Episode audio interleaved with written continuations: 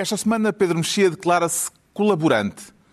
Ricardo Araújo Pereira sente-se Marshall e João Miguel Tavares confessa-se de boca aberta. E parece que não é uma metáfora. Está reunido o Governo Sombra.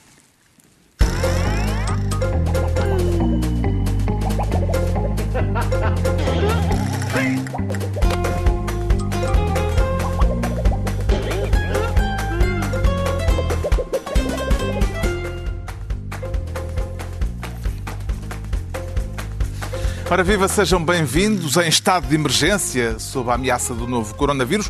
Cá estamos, mas com todos os cuidados necessários, de mãos bem lavadas, bem desinfetados. Cá estamos, num ajuntamento que não é exemplo para ninguém, isto que fique bem claro.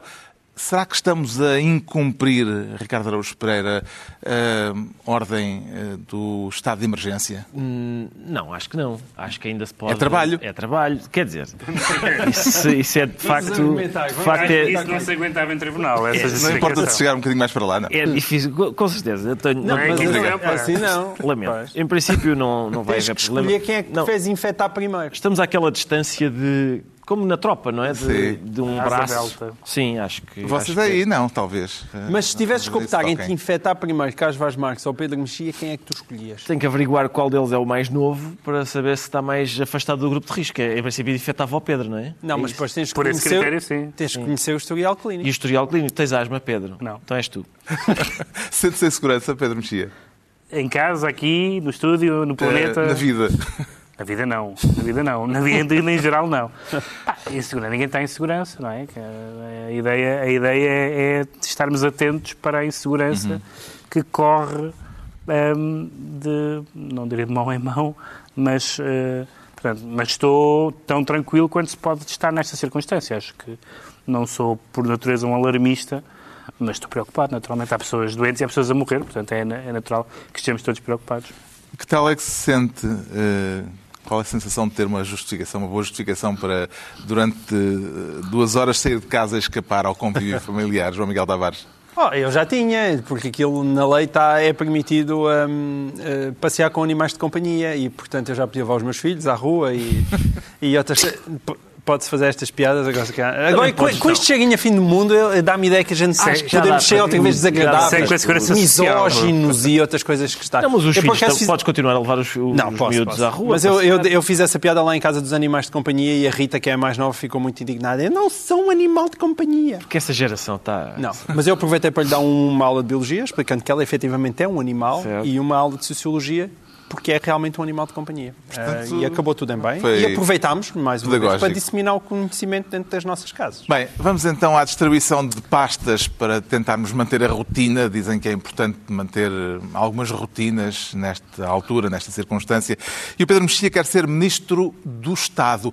Um Estado mínimo ou um Estado máximo, Pedro Mexia? Não sei, fiquei confuso, porque algumas pessoas que se manifestaram contra a declaração do, do estado de emergência, e começo por fazer uma, uma nota prévia que discordar do estado de emergência é totalmente legítimo, naturalmente, mas algumas pessoas que discordaram do estado de emergência tinham um discurso que nos levava a crer que eram céticas e desconfiadas em relação ao Estado. Vamos eh, só particularizar quem é que não votou a favor do estado de emergência. Eh, Passou sem nenhum voto contra no Parlamento, mas com a abstenção do PCP, dos Verdes, da Iniciativa Liberal e da deputada Joacina Catar Moreira. Eh, Não foi bem esquerda-direita, portanto, porque há aqui. Sim, a Iniciativa Liberal, Iniciativa Liberal o que o deputado da Iniciativa Liberal disse é que achava que, que a medida era tardia e que deviam ter sido tomadas medidas hum, antecipadamente. Suponho, aliás, que o Chega, que votou a favor, anunciou que havia uma declaração de voto, que devia ter uma não sei, não sei qual era o conteúdo da declaração de voto, mas devia ser nesse sentido também.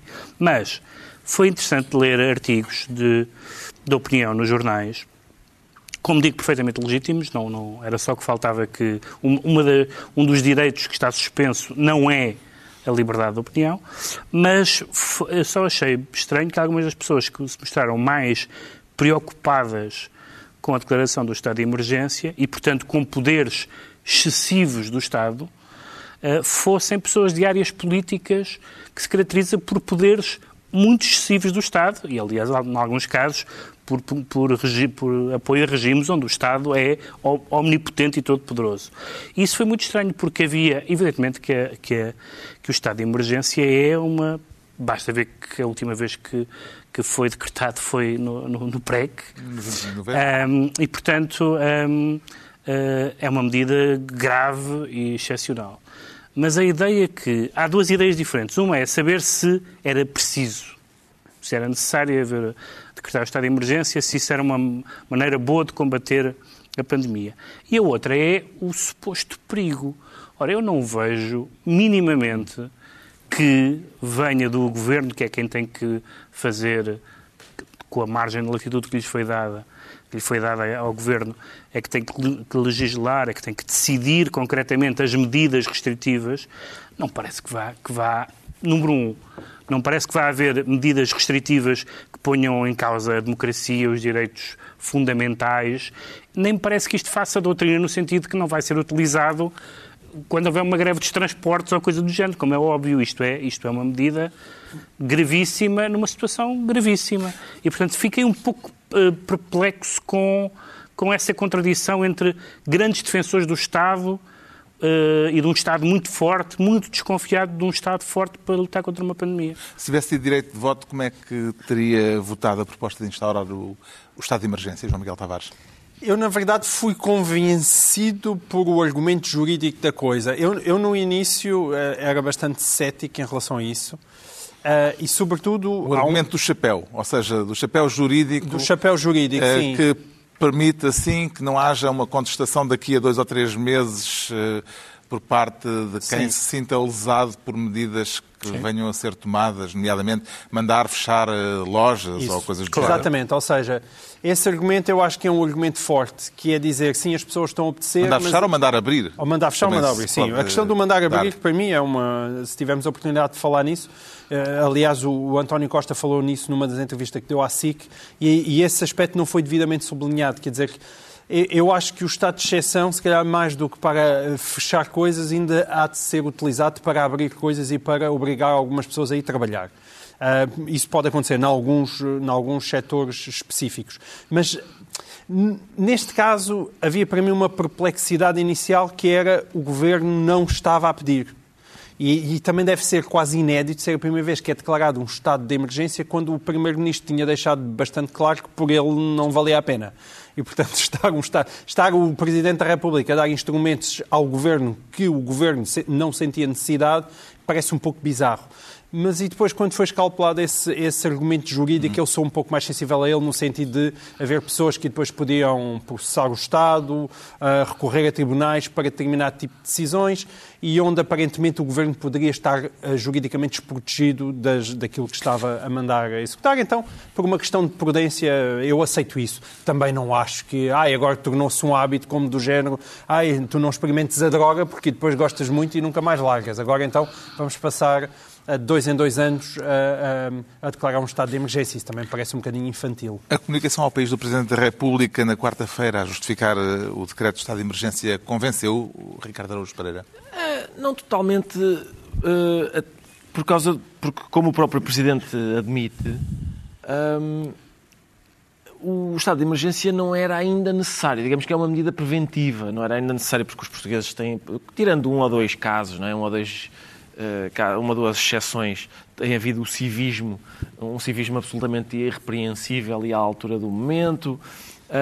E, portanto, nessa medida, e sendo, uma, uma, sendo este decreto uma, uma coisa absolutamente extraordinária, não sei se, se, tendo em conta as palavras do próprio Presidente dizendo que não era ainda, digamos que não era ainda necessário, não sei se, se fico completamente tranquilo. Outro, por outro lado, eu compreendo o que o Pedro diz, mas mas eu também vi o contrário. Quer dizer, eu também vi pessoas que não querem claro, o Estado, claro, não querem o Estado, claro, a votar favoravelmente que a que o Estado agora entrasse. E mais, neste momento é como aquele, acho que é um provérbio, acho que é húngaro, aquele provérbio que diz que não há ateus na, na cova do lobo e também não há assim grandes críticos do SNS na altura da pandemia. Uh, eu, eu, posso levantar não, aqui o meu. queres... meu, posso levantar o meu braço? Vais, vais não, protestar? Pá, porque esta conversa, eu, eu já ouvi várias pessoas à esquerda entusiasmadíssimas agora dizer. Não, mas eu, atenção, não estou entusiasmadíssimo. os liberais a dizer, é, estão sempre a protestar contra o Estado e agora o Estado dá tanto jeito. Estão sempre a protestar contra o SNS e agora o SNS dá tanto jeito. Eu, eu parece-me que isto é uma ladainha completamente infantil. Em primeiro lugar, porque eu não conheço mesmo tamanho nenhum liberal que queira acabar com o SNS. E muito menos com o Estado. As pessoas em Portugal, à esquerda, parece que sim, identificam sim. os liberais com os anarquistas. Não, os anarquistas não, é Mas ninguém está a dizer isso, ó João Miguel. É, pá, o que estamos não, a dizer não, é que o, o, que estamos a dizer é que há de facto gente que quer um Estado mínimo. Já nem falo, quer dizer, eu, eu reparo que eu disse aqui, falei dos partidos que votaram a favor o CDS e o PSD, já nem falei do Chega, porque o Chega tanto diz uma coisa como outra. Mas o programa eleitoral do Chega era acabar, basicamente acabar com o Estado. Pois, era acabar com o Estado. O SNS, acabar com o SNS, acabar com o Sistema Nacional, com, com, com, com a educação. Um, se estás a bater em André Ventura, não, eu junto-me já a ti. Todas, estou a dizer, a que, também estou a dizer que esta estou, situação é excepcional. Só se perdem as quem E por isso há, de facto, pessoas que estão desconfiadas do Estado e outras mas, e que não, mas não desconfiar, mas e outras que estão a confiar no Estado. Eu estou totalmente de acordo contigo, mas este é o típico, é típico caso em que o Estado está a cumprir funções essenciais. Sim, é? e que ninguém põe em causa. Qual é para si, pessoalmente, Ricardo, a interdição mais desagradável dentre aquelas que o Governo decretou? Oh, Carlos, eu, eu... O fecho das lojas de charuto.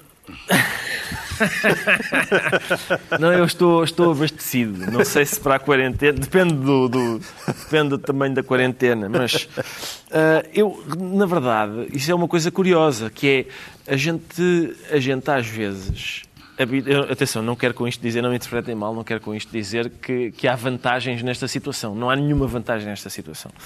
Mas, de facto, a mim não me custa nada sair, não sair de casa, não me custa nada. Basicamente, a minha vida é não sair de casa. Agora, a partir do momento em que me dizem que se calhar não é conveniente sair, isso muda, de facto, muda a, a já minha, dá vontade. A minha, já, muda a minha disposição, muda, muda muito, muda, muda muito a, o, o, contexto. O Governo decidiu não criar para já um quadro de penalizações, com multas e outro tipo de sanções, para quem desrespeitar eh, as ordens, nomeadamente as ordens eh, de sair à rua sem um motivo forte. Acredita que a componente pedagógica será suficiente, João Miguel Tavares?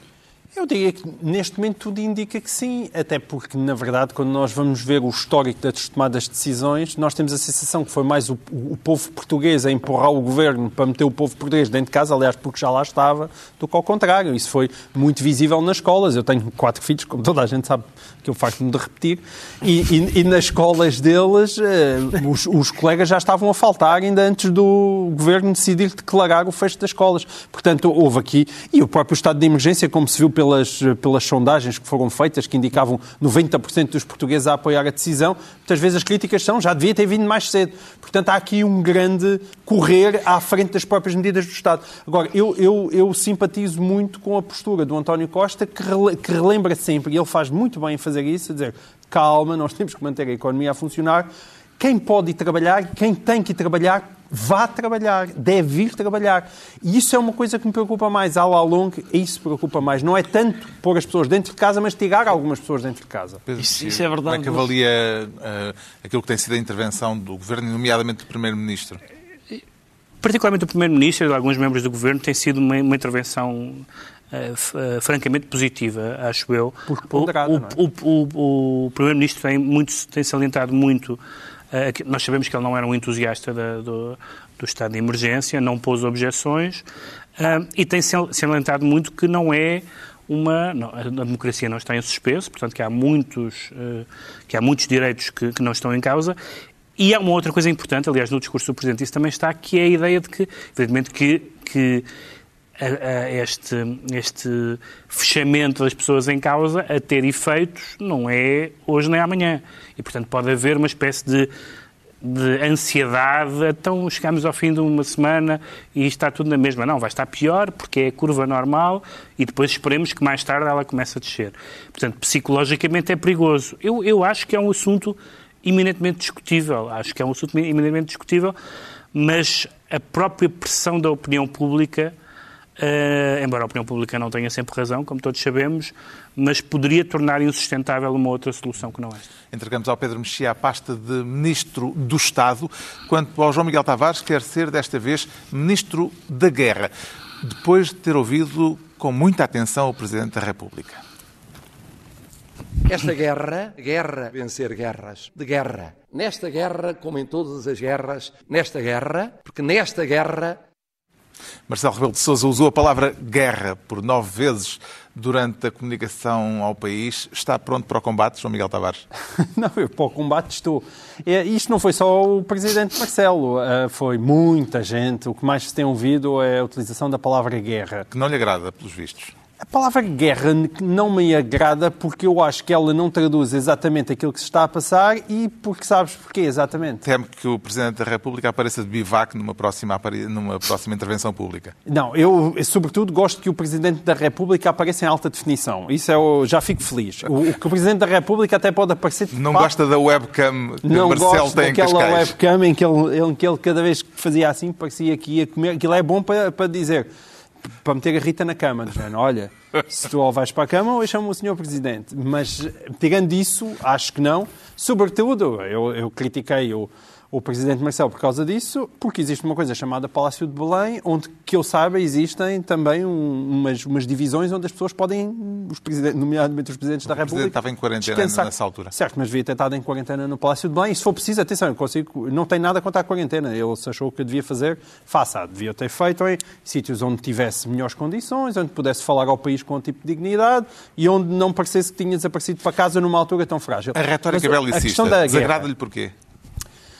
Por uma razão muito simples, por aquilo que eu te estava a dizer, que ela não traduz a complexidade sequer daquilo que nós estamos a passar e porque existe uma palavra para dizer isto. Sabem o que é que isto é? É uma pandemia. E o que é que isto é? É uma luta contra uma pandemia, não é uma guerra, é uma luta contra uma pandemia. O problema da guerra é que dá um lado ali de brutalhão e de vamos a isto, e de vamos a eles, e vamos partir isto tudo, e agora fechamos todos em casa. E, e não é isso, é isso. Eu estou farto de dizer isto, já disse isto a semana passada, estou farto de dizer isto desde o início do programa. Isto é, sobretudo, um decidir em cima de uma corda bamba. É um, é um processo de equilibrismo. Não tem nada a ver com a brutalidade da guerra. É uma é um conjunto de medidas que têm que ser altamente subtis. E é, e é um conjunto de variáveis tremendo. E é a dificuldade na tomada de decisão é conseguir, a cada momento, encontrar o balanceamento certo para cada uma dessas medidas. Porque não, não é vamos fechar-nos todos em casa. Não, não é fechar-nos todos em casa. Ou vamos todos para aqui. Também não é irmos todos para aqui. É um equilíbrio ponderado entre contenção, contenção a mais, vai destruir completamente a economia, contenção a menos, vai fazer disparar os casos das pessoas infectadas. E esse equilíbrio invoca, a meu ver, esta necessidade de ser subtil não tem nada a ver com a palavra guerra. É, e é por isso que ela me chateia tanto. Isto não é uma guerra. E António Costa, felizmente, eu acho que ele tem tido consciência disso. E, e por isso ele alerta consecutivamente aquilo que é para funcionar, tem que funcionar. Só para dar um exemplo, o sítio onde eu compro jornais, hoje tinha-se avariado o multibanco, que é uma coisa que as pessoas dizem que é essencial, até para não ver trocas de dinheiro, com os touches. E não conseguiram arranjar ninguém da CIBS para ir lá arranjar, trocar o multibanco. E isto é, é aquilo que não pode acontecer, porque, porque estava em serviços mínimos. Eu, eu penso, não, trocar multibancos, tem que haver gente para trocar multibancos. Portanto, sim, há muita gente que tem que estar em casa, os mais velhos têm que estar em casa, mas quem não precisa de estar em casa e que pode ainda trabalhar, tem que manter as distâncias de segurança, todos os cuidados, meter mais coisinha nas mãos e, e lavar muito bem mas tem que chegar à frente e fazer coisas. E o Ricardo Araújo Pereira sente-se um, um soldado neste combate? Eu, não, na verdade, não, acho, acho que se há coisa que eu nunca me senti na vida foi soldado. Mas foi à tropa? Nem sequer fui à tropa. Fui dado como inapto para o serviço militar, que foi, uma, foi bem observado pelo, pelo Ministério da Defesa. E repara, eu fui dado como apto. Portanto, Lá está. a confiança Sim. nas Forças Armadas ficou um pouco abalada. Não, mas eu levava um papel que dizia pneumotórax e eles uh, engoliram. Portanto, Mas é tinha verdade, mesmo. Era verdade, era verdade. Não, era verdade. Era verdade. tinha havido. Não, era naqueles anos em que não ia ninguém, bastava sim. levar um papel e pronto. Não. Mas eu tinha, sim, tive, tive eu um pneumotórax, eu e o Manel Bandeira, tivemos os dois. Um, mas eh, isto. Mas isto. Mas ele não foi nas Forças Armadas Portuguesas. Não, não, foi não. E, mas o. Quer dizer, eu percebo o Miguel, o João Miguel irrita-se com a com eu percebo o ponto dele, quer dizer, percebo, também percebo o ponto das pessoas que comparam isto com uma guerra. Talvez o, o que irrite mais o João Miguel é o facto do Presidente dizer guerra com o R lingual. e quando se diz guerra, parece de facto mais agressivo do que guerra, como, como quando nós dizemos que o R gutural. Talvez seja disso, talvez seja isso que acirra o João Miguel.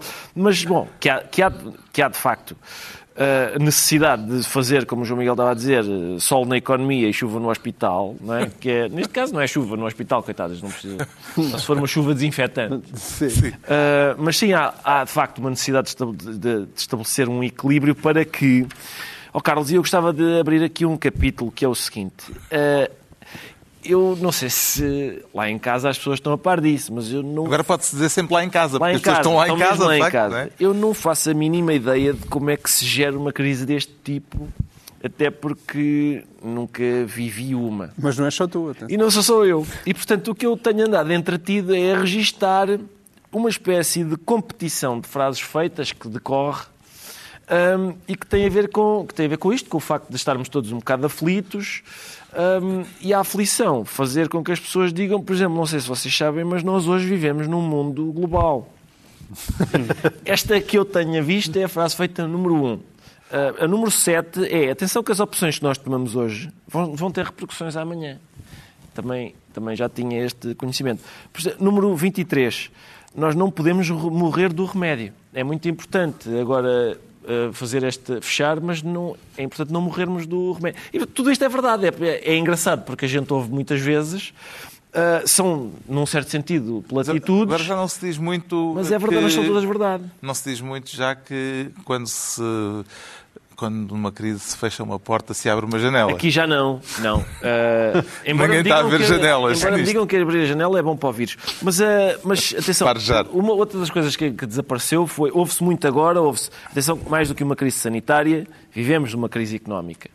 Uh, é, é, e, isso, lá está, mais uma vez é verdade. Já não se ouve e por acaso é bom para descansarmos um bocado disso, o que só via antigamente, que era mais do que uma crise económica, vivemos uma crise de valores. Agora os valores. Os valores Saúde-se. Não, isto Saúde valores está muito bom a família. Os agora família. estão sossegados durante um bocado, já não é mau. Dá importância a esta questão retórica, Pedro Mexia, da palavra guerra neste contexto, ou considera acessória? Não, quer dizer, é acessória, é, mas historicamente, nos últimos, nas últimas décadas, sempre que os governos, os primeiros ministros e os presidentes de vários países anunciaram guerras contra o terrorismo, guerras contra a droga, guerras contra a pornografia no tempo do Reagan.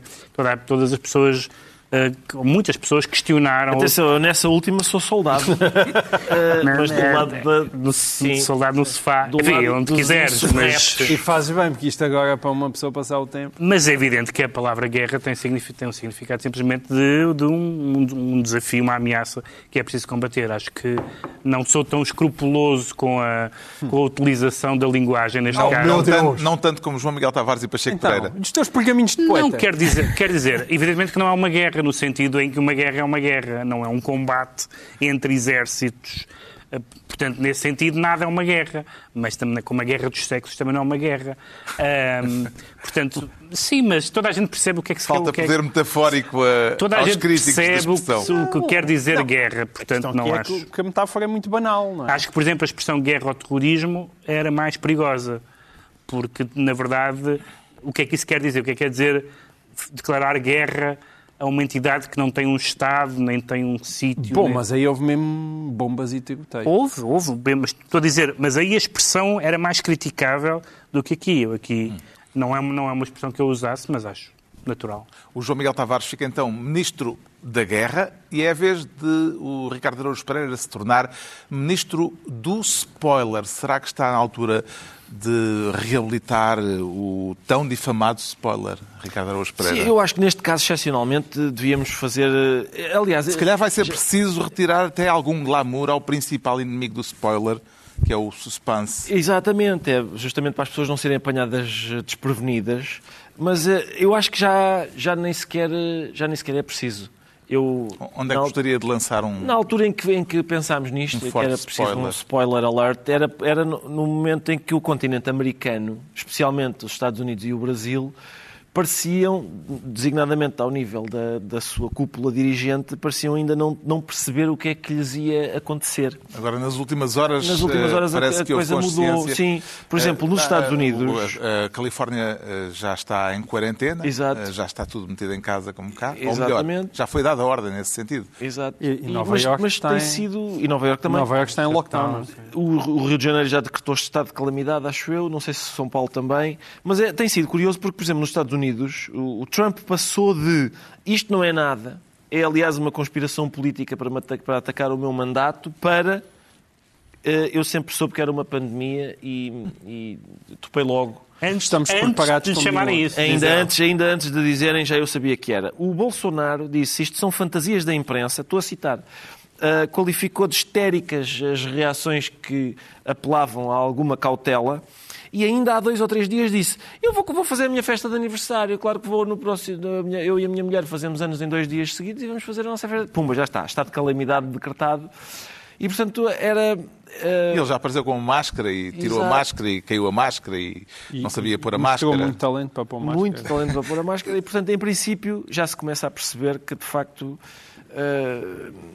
não, não havia uma conspiração política, era, era mesmo um problema grave. Era mesmo um vírus. Era, Diz era. que é um vírus. Diz que é um vírus. Uh, vê Bolsonaro e Trump como gêmeos políticos ou consegue estabelecer, uh, apesar de tudo, nuances na atitude com que ambos têm encarado este problema, Pedro Mexia? Sim, em geral, Bolsonaro é o Trump sem a escolaridade obrigatória, basicamente. Quer dizer, está num nível ainda mais, ainda mais raso do que, do que Trump. Há uma montagem muito bem feita de que facilmente encontram isso na net das declarações de Trump ao longo desta Sim. crise Colocados num calendário. num é? calendário É, em que ele passa de, de um dia a cinco dias, primeiro, primeiro numa curva ascendente de não se passa nada, isto é, isto é um caso na China, isto uh, Fizemos um ótimo trabalho. um ótimo trabalho, isto vai desaparecer no conter instantinho, o vírus. uh, até começar a perceber o que está a acontecer, até responder a uma pergunta que lhe fazem numa conferência de imprensa se ele uh,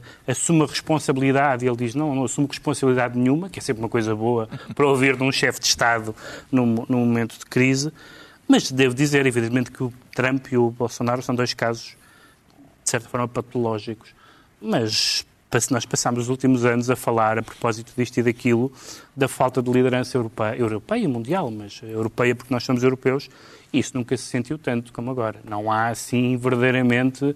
Eu não queria Churchill, para, para continuar o paralelo com a guerra, não queria Churchill necessariamente, mas não há, assim, líderes políticos para quem nós olhemos e que pelo seu conhecimento e pelo seu pulso firme, pulso firme no sentido benigno do termo, nos deem uma garantia que saibam o que estão a fazer. Sim, Isso mas é- também são as crises que fazem os líderes. Isso também às Vamos, vezes é um vamos mito. ver, vamos esperar para ver.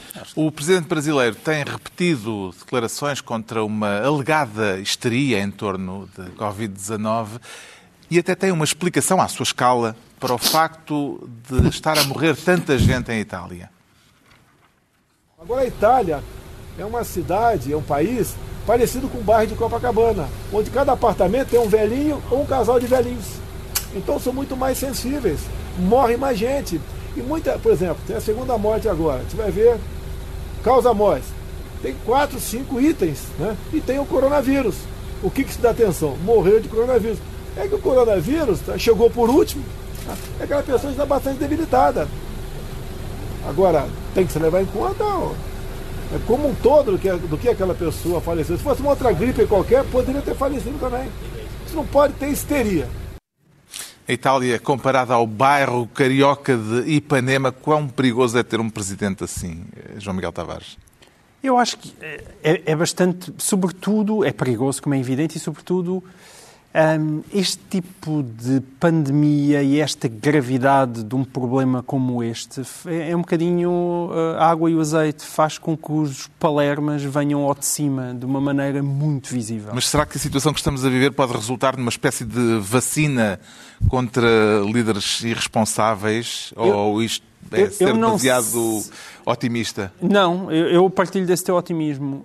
Hum, Eu não sei tal se eu tenho, como- estou só eu a acho que depois de alturas muitas vezes de urgência e, e traumáticas, que elas fazem extremar aquilo que é mau, ou seja, os- quem é mau nota-se de forma muito clara que é mau, e depois há pessoas que, se- que- que- que, pela positiva, se acabam por destacar, e é por isso que eu estava a dizer que muitas vezes é nestas situações que surgem os, os grandes líderes.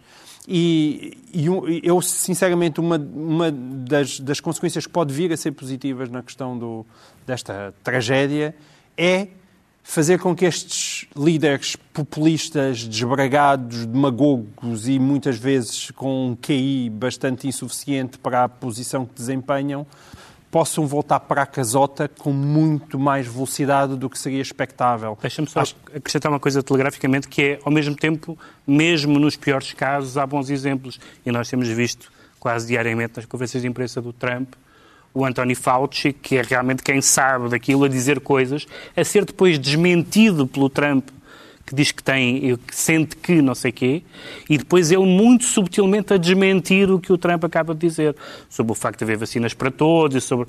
e portanto, felizmente, apesar de tudo, vai havendo gente que sabe o que está a fazer, é pena que não seja o chefe. Mas nestes 30 segundos, Bolsonaro também revela que é uma espécie de homem do renascimento da imbecilidade, porque ele revela não saber nada nem de medicina, nem de geografia, nem nada. Ele não domina coisa nenhuma em nenhuma área do saber. Não parece muito certo se a Itália é, um é uma cidade cidade, ou se é um um país. país, nada, não sabe. Não E sabe. mesmo em relação ao nosso, ao nosso português Ventura, que anda para aí a pôr uns posts a correr pelo Facebook a dizer que queria visitar os hospitais, ali a dizer que eu tenho, tenho medo de ser infectado, tenho, mas eu quero visitar os hospitais.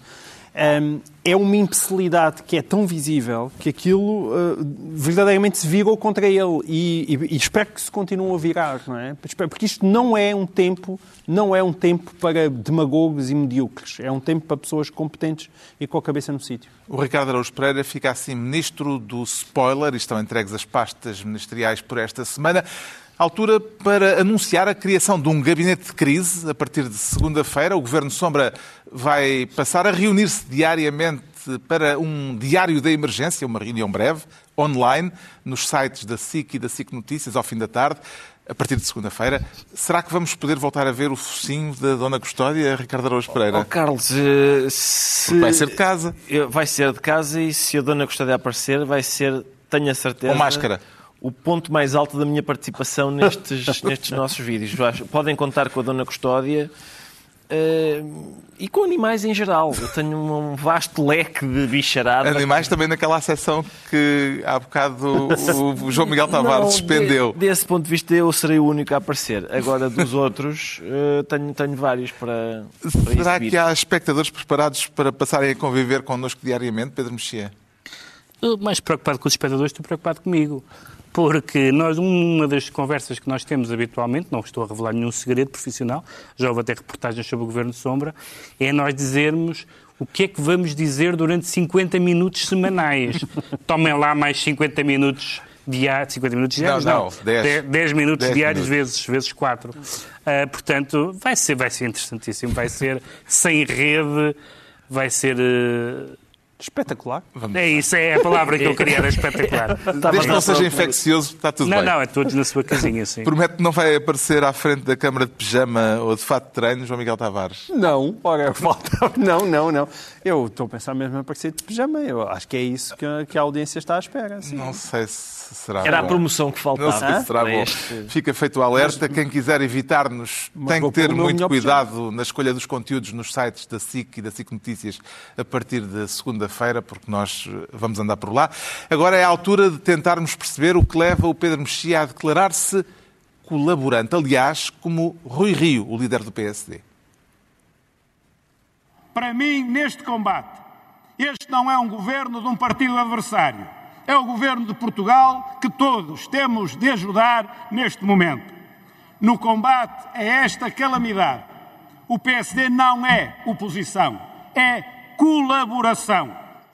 Rui Rio, no debate do estado de emergência eh, na, na quarta-feira, reconhece-se na atitude do líder social-democrata, Pedro Mexia. Eu acho que desde que Rui Rio é presidente do PSD foi a primeira vez que eu estava a ouvi-lo em casa, através da televisão, e que disse muito bem.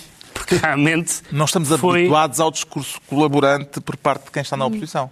eh, Não é bem assim. Eu acho que muitas vezes o Rui Rio tem, tem tentado discursos colaborantes ou em matérias em que o PS, o governo neste caso, não quer colaboração, ou em matérias que não deram em nada, como o pacote de descentralização. Agora, esta é uma questão de, de uma gravidade em que, o, em que o que disse o Rui Rio é absolutamente exemplar e eu tenho criticado mais do que elogiado Rui Rio, mas este é um momento de, de sentido de Estado que ele revelou e fiquei agradado com isso. Valoriza a atitude de colaboração ou prefere uma oposição uh, discordante, João Miguel Tavares? Eu acho que as duas coisas não são incompatíveis. Eu acho que nós devemos ter uma atitude de colaboração no sentido de estarmos com o governo a tomar as medidas que achamos sensatas, porque evidentemente aí deve haver uma energia comum mas esta, às vezes existe esta tentação de dizer ah, não, mas opiniões discordantes não são para agora. Agora criticar ou o Primeiro-Ministro ou o Presidente da República nesta altura, não, isso não, precisamos é de estar todos unidos. Aí isso tem um toquezinho ligeiramente salazarento que já me chateia. Ou seja,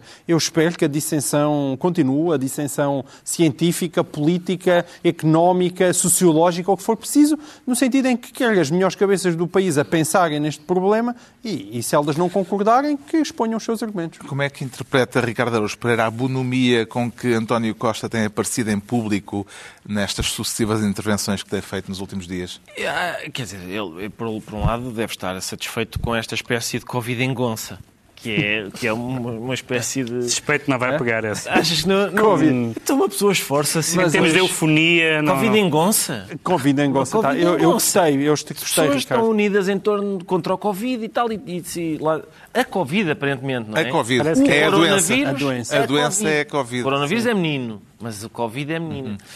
Um, mas há, há, uma questão, tranquilidade, de, há uma tranquilidade em António Costa. Nem, nem, quer dizer, nem, há de facto uma tranquilidade e eu acho que isso é importante. Ele Sim. tem tido um discurso uh, firme uh, e, e, acho que tem tido a postura correta apenas com um reparo, que é ele às vezes eu propunha que nós já vamos, estamos a entrar na primavera, já não está frio, há holofotes apontados para ele. Talvez as comunicações ao país devam ser feitas com um desumidificador na sala, porque ele está muitas vezes a comunicar e a suar do bigode.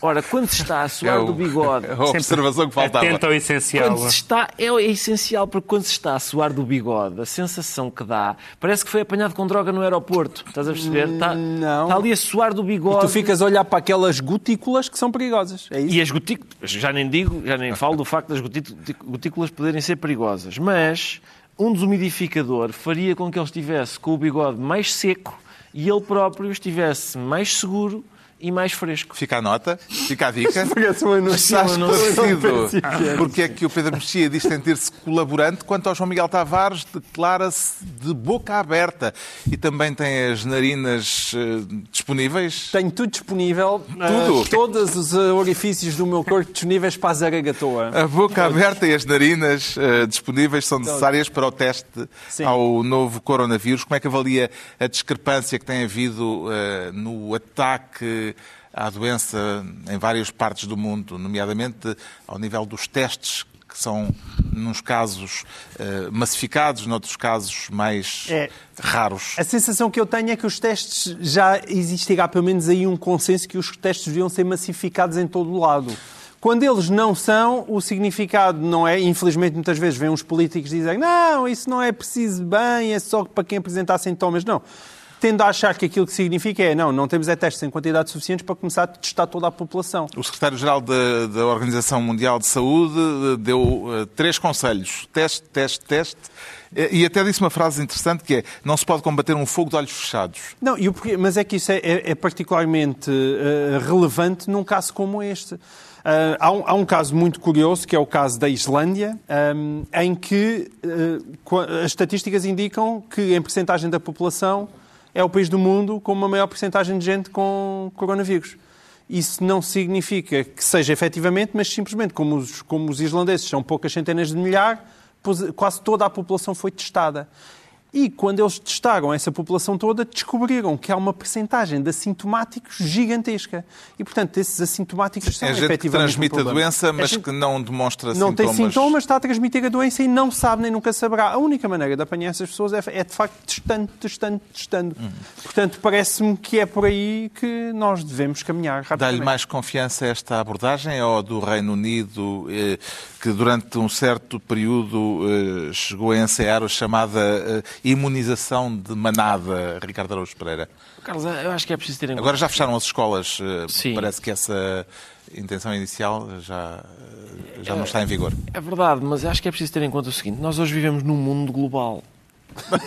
E, e- não, a questão é a seguinte, Pois, já sei, já sei. Não, não, não. É que eu li um texto, li um texto, já acho que é importante isso do mundo global, mas eu realmente esta eh, o plano que os ingleses tinham, que era, era ia no sentido inverso, ou seja, em vez de, con- de conter o vírus, eh, as pessoas contaminarem-se umas às outras à vontade para ganhar, eh, exato, para ganhar uma espécie de imunidade. Eu li, li um texto que se chamava Eu sou epidemi- epidemiologista.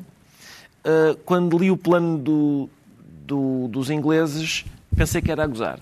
Era uma coisa assim. E, portanto, neste momento eles já inverteram a marcha. Sim. Um, Já mudaram e- de estratégia. E creio que essa, essa inversão de marcha se- também se baseia no facto de eles saberem que as opções tomadas hoje ai, vão ter repercussões amanhã. Em que ponto Pedro Mexia é que diria que está a confiança dos portugueses em relação às autoridades políticas e sanitárias neste momento? Eu acho que a confiança da- da- das pessoas, eu acho que houve claramente uma, pelo, pelo que é a sondagem, houve uma, não sei se é mais do que uma, sobre, a- sobre o estado de emergência, houve pelo menos uma espécie de, de- de convicção generalizada de que essa é a medida a tomar. Evidentemente que a, a maneira como as pessoas veem eh, os seus governantes tem a ver com os resultados que tivermos e tem a ver com a capacidade de as pessoas lidarem com a curva ascendente, sobretudo quando começar a passar eh, zonas eh, com fronteiras psicológicas, números redondos mais assustadores. Se é que se as pessoas aí mantiverem a confiança, é uma coisa. Se desanimarem, é diferente. Bom, já sabemos porque é que o João Miguel Tavares anuncia estar de boca aberta. Já não temos tempo para eh, falar da necessidade de um plano Marshall. Havemos de falar disso. Não conseguimos Vai haver declinar, tempo. não conseguimos declinar Vai o haver- coronavírus vai haver. Mas fomos muito bons a declinar pena. A questão do- da, da necessidade de um plano Marshall vai se pôr Pois eh, vai. mais tarde ou mais cedo. E está na altura dos livros. eh, durante um período como este de, de emergência, teremos livros para a quarentena. Começo eu com um livrinho de menos de 50 páginas, edição de um microeditor, o Senhor Teste. Eh, podem encomendar-se online eh, em livrarias como, por exemplo, eh, livrarias especiais como a Flaneur no Porto ou a Letra Livre em Lisboa. O autor é Kafka, Franz Kafka. E o livro chama-se Considerações sobre o pecado, o sofrimento, a esperança e o verdadeiro caminho. E eu trouxe-o, além de ser um bonito objeto e um excelente livro, porque, sendo 110 fragmentos muito breves, kafkianos, eh, o último diz assim: Não é necessário saíres de casa. Ficas à mesa e escuta. Não escutes sequer, espera. Não esperes sequer. Fica completamente quieto e só. O mundo oferecer-se-á para que o desmascares. Não lhe resta outra coisa. Arrebatado, contorcer-se-á perante ti. O Kafka à frente da DGS não se safava. não, não O. Pedro Mexia traz um ensaio já Sim. com umas décadas em cima, eh, mas Trago- bastante oportuno. Trago aqui a edição, uma, uma edição inglesa, mas é, um, mas é uma edição portuguesa da, da, da Quetzal. São, na verdade, dois livros, mas é essencialmente o primeiro, A Doença como Metáfora, 1968, da Susan Sontag.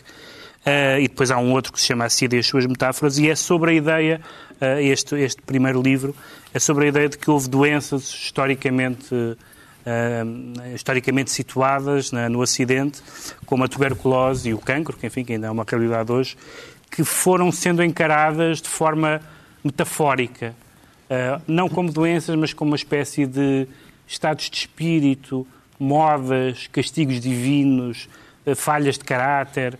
Eh, e ela faz um historial sobre isso na literatura e, na- e nas mentalidades, A interpretação moral da, uma da, da doença. E diz que, de facto, nós devemos ver a doença, embora isso tenha o seu, tenha o seu lugar nas artes, como é óbvio. Aliás, há muitos poemas do Keats e, e do, passagens do Kafka também sobre a tuberculose.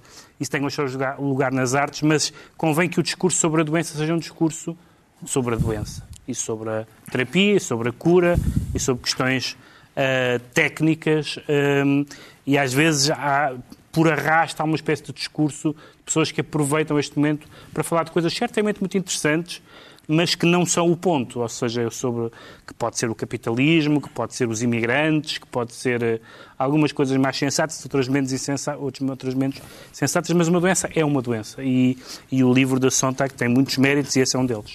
O João Miguel Tavares, pelo que percebi, decidiu levar à letra aquele conselho de que em vez de se dar um peixe se deve ensinar a pescar. E trouxe eh, um- uma recomendação mais vasta. Sim, trouxe uma recomendação mais vasta porque eu, preocupado sempre com o entretenimento da família, isto é um daqueles tipos de livrinho que tanto dá para pais pa- como para filhos, porque são essencialmente jogos sobre a linguagem e sobre a língua portuguesa, mas são jogos muito sofisticados do Luís Leal Miranda, que tem uma pequena editora chamada Livraria Plutão, que é possível encomendar estes livros pela net, e são pequenos livros deliciosos exatamente sobre essas coisas, sobre brincadeiras sobre o português, tem desde as letras secretas do alfabeto, são conjuntos de letras que não existem, que ele criou, o novíssimo alfabetário do português contemporâneo, ou então o apocalipse das cedilhas, o dia em que as louças ficaram loucas, exatamente porque as cedilhas eh, começaram a, a cair. Estes livros são realmente muito divertidos e podem ser, ser encontrados online. Eh, Ele também, aqui há coisa de dois anos, lançou este desdicionário da língua portuguesa. Esse consegue-se encontrar em livrarias mais habituais, nas Wooks e, e nesse tipo de, de lojas online. Ahm, e, tem- e- e basicamente é um dicionário também de palavras inventadas, mas sempre inventadas com muito talento e muito brilho. Tem aqui um kafkiar, que se aplica a ti, eh, Carlos, que kafkiar será, será complicar uma tarefa simples. Eu kafkiei Tem um também coisas como Emanuelino, um estilo arquitetónico português presente em algumas casas de imigrantes, uma das minhas favoritas, este Emanuelino. Ou então tem gerundiar. Gerundiar que é ir andando, pensando, esperando, fazendo, adiando, sem deixar nada feito. E eu acho que fica um conceito para nós que tentarmos, agora que estamos em casa... Gerundiar um pouco. gerundiar um pouco, mas não gerundiar demais, que é para, apesar de tudo, este tempo ter alguma utilidade. Mas, enfim, procurem na net Livraria Pelotão, que vale bem a pena. Ele também tem uma newsletter da Livraria Pelotão, onde apresenta microcontos agora diariamente e vale a pena, que ele tem muito talentoso a fazer estas E brincadeiras. finalmente o Ricardo Araújo Pereira recomenda um regresso aos clássicos. É um regresso aos clássicos. Ó Carlos, eu queria fazer dois, dois pontos prévios, acho que temos ainda um- muito brevemente. A questão é, primeiro, isto da quarentena não tem sido aquelas flores que me tinham prometido, que era muito tempo para ler livros e ver, ver séries e tal. Afinal, não. Há muito mais faxina para fazer, porque estamos muito mais tempo em casa, por isso suja-se e desarruma-se mais, etc. E o- continuamos a ter trabalho, não é? E, e- e para fazer também. E, portanto, ainda não vi esse, esse- esse tempo para espairecer e para ler. Segunda coisa. Isto que, o- por exemplo, o João Miguel, isto não é recomendar, ele está a fazer pirraça às pessoas. Olha uns livros que eu tenho e vocês não têm. Não é possível, as pessoas não têm estes livros. Mas Portanto, podem mas encomendá-los. adquirem, pá. Podem encomendá-los. E vale a pena, porque isto são tiragens minúsculas. Encomendá-los, Muitos exemplos. mas quando chegarem desinfetam-nos. Mas é, é- acho, acho que é difícil. Por exemplo, em Inglaterra saiu hoje a notícia de que a Waterstones manteve abertas a várias livrarias porque há uma, uma grande procura de livros eh, em Inglaterra por causa da, da quarentena e as- a, a Waterstones man- manteve várias livrarias abertas. O que é que eu recomendo? A Relíquia e, o- e a Queda de um Anjo. Quais são as grandes vantagens disto? Primeiro, é que mesmo o meu exemplar que está a cair aos pedaços, mesmo que não tenha um igual a este, encontra-se na net. Há isto em PDF. Por isso as pessoas podem ter, sem estar a, a- a- a pedir livros eh, Por amor online. de Deus, achas que alguém Tem quer mais ler. online e as pessoas querem é tocar nas Eu coisas, sei que objetos sim, bonitos. eu sei que sim, mas quem não tem cão caça com gato. Segunda Camilo vantagem. e essa Segun-. Camilo e essa. Segunda vantagem. São dois livros muitíssimo divertidos, ah, dos mais divertidos da literatura portuguesa, e portanto, além disso, estão entretidos. Terceira e última vantagem. Podem dizer que estão a reler. Só os pelintras é que leem. As pessoas não, não, estou a reler, estou a reler.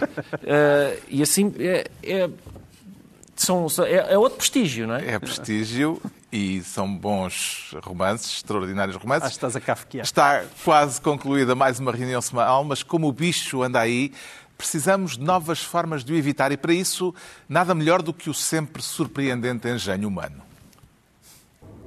เวอร์ชันสองห่างนิ้วหน่อย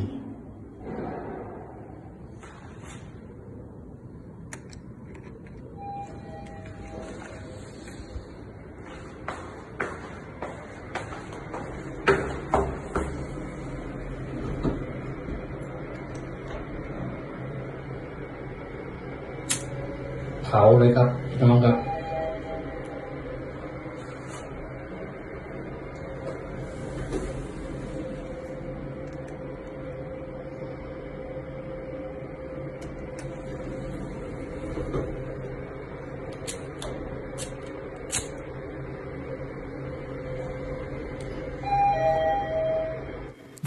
Verdadeiramente engenhoso, o bicho ficou frito. Certeza. Dois, sim. oito dias, à mesma hora, novo governo sombra, mas ao longo da semana, a partir de segunda-feira, nos sites da SIC e da SIC Notícias, ao fim da tarde, uma reunião informal diária para o Diário da Quarentena. Lá estaremos no gabinete de crise com os ministros sombra de sempre, Pedro Mexia, João Miguel Tavares e Ricardo Araújo Pereira. Lá vem as mãos.